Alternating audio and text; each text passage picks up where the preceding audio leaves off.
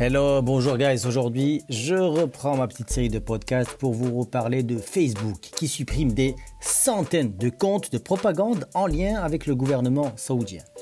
Lutter contre les fake news est depuis le scandale de Cambridge Analytica un des grands objectifs de Facebook. C'est du moins ce que l'entreprise affirme régulièrement dans sa communication et ses vertus à montrer par des opérations régulières. Ça a été notamment le cas lors des élections demi-mandat aux États-Unis.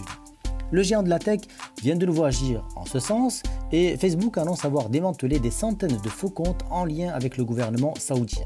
Et Nathaniel Gletcher, le responsable cybersécurité de Facebook, a notamment expliqué avoir supprimé deux opérations distinctes, l'une venant directement d'Arabie saoudite et l'autre d'Égypte et des Émirats arabes unis.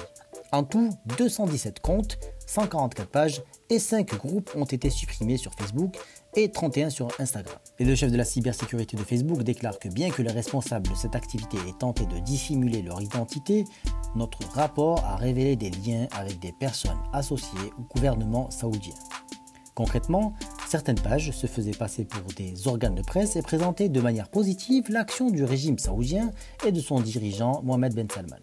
Des articles visaient par ailleurs à critiquer les pays voisins rivaux, comme l'Iran, le Qatar ou la Turquie. Pour réussir dans leur tentative de manipulation, les responsables de ces publications ont dépensé plus de 100 000 dollars de publicité sur Facebook et Instagram.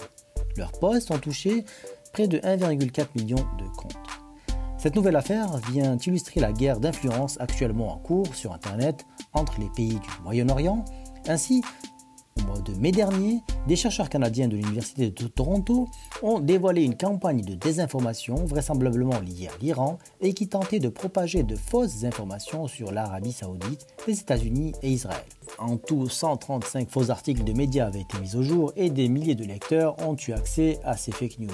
On voit bien que la problématique de la cybersécurité n'est toujours pas réglée. On voit bien ici que le problème de désinformation sur Internet n'est pas réglé et n'est pas prêt de l'être. Voilà les boys, je vous dis à tout à l'heure pour un nouveau podcast. Ciao